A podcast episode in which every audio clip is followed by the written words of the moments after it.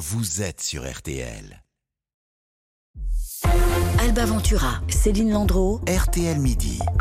11 navires de guerre, 59 avions euh, chinois détectés dans les eaux territoriales euh, taïwanaises pour le troisième jour d'exercice militaire lancé par Pékin autour de Taïwan, cette petite île euh, qui cristallise aujourd'hui les tensions entre les États-Unis et la Chine. Rebonjour Bénédicte Tassard. Rebonjour. Au-delà de la démonstration de force que l'on vient d'évoquer, à quoi joue Pékin? C'est de l'intimidation, ah bah Bien sûr, hein, c'est un avertissement. Taïwan est considéré par la Chine comme sécessionniste et ce, depuis l'époque de Mao quand ce dernier installe le régime communiste à Pékin et dans toute la Chine continentale.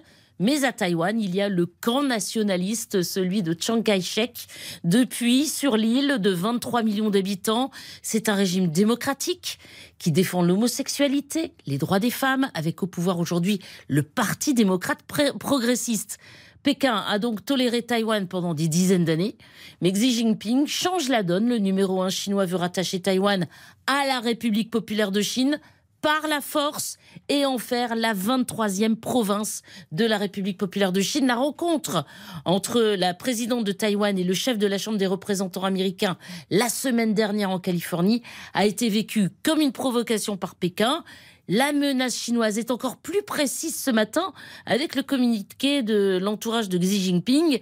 L'indépendance de Taïwan est incompatible avec la paix, est-il écrit, d'où ces manœuvres militaires depuis trois jours, des manœuvres qui normalement doivent s'arrêter dans deux heures. Mais alors, on parle d'un bras de fer avec les États-Unis parce que Washington protège Taïwan. Ah oui, Washington fait de Taïwan le symbole de la démocratie, le symbole de la lutte contre l'idéologie chinoise.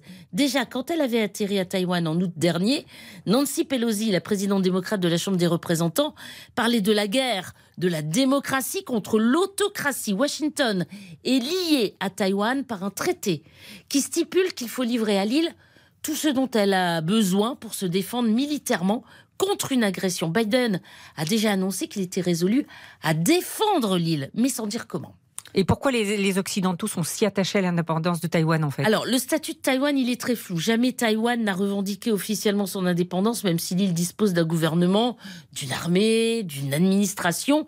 Mais la présidente actuelle en parle de plus en plus souvent. Et pour les Occidentaux, L'enjeu, il est idéologique, bien sûr, mais aussi économique. Anthony Blinken, dans, un, dans une interview à West France ce week-end, le secrétaire d'État américain alertait ainsi sur les risques sur l'économie mondiale si jamais la Chine envahissait Taïwan dans les prochaines années. On rappelle ainsi que les enjeux commerciaux dans cette région sont très très importants. 50% du commerce mondial passe par le détroit de Taïwan. 70% des microprocesseurs sont fabriqués sur l'île. La crise impliquerait donc le monde entier selon Blinken. Les États-Unis veulent entraver donc ce nouvel ordre international sous influence chinoise. Euh, Bénédicte, c'est faire une erreur que de faire un parallèle avec la situation en Ukraine? Alors Taïwan sera-t-il euh, la prochaine Ukraine? C'est vrai que le ton est de plus en plus belliqueux et aujourd'hui Xi Jinping ne veut pas laisser passer ce qu'il considère comme une provocation. Ces derniers mois, les liens se resserrent de manière très rapide entre Taïwan et les États-Unis avec des échanges de très haut niveau, euh, surtout depuis que Biden est au pouvoir aux États-Unis. Et à Taïwan, il y a un consensus contre la Chine. Le consensus est général. Hein. Euh, vous nous disiez tout à l'heure que Pékin montrait ses muscles, hein, en fait. Mm, mm. Est-ce que ça veut dire qu'il peut y avoir un dérapage et que ça peut nous emmener vers une guerre? Oui, parce que euh, c'est pas du bluff. Hein. Montrer les muscles, là, en ce moment, c'est pas du bluff. La Chine veut vraiment récupérer Taïwan.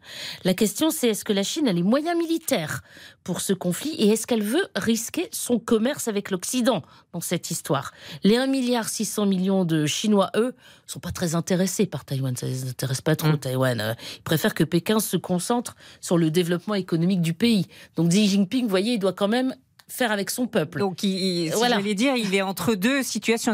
Il monte ses muscles, mais en même temps, il veut pas une guerre. Et voilà. Et de l'autre côté, les États-Unis sont fermes sur le dossier. Les USA veulent empêcher un blocus de Taïwan.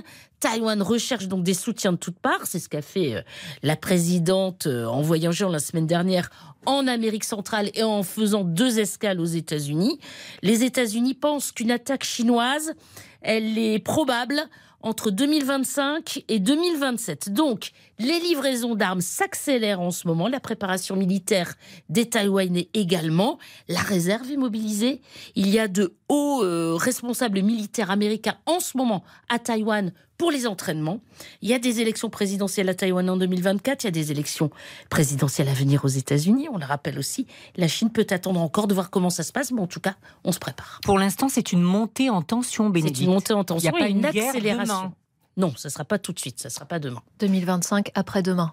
Ouais, bientôt. Merci beaucoup Bénédicte Tassard, chef du service international ici à RTL. Dans un instant, RTL Midi, votre vie, nous sommes le lundi de Pâques. On va parler religion, tiens, dans un instant. Alba Ventura, Céline Landreau. RTL Midi.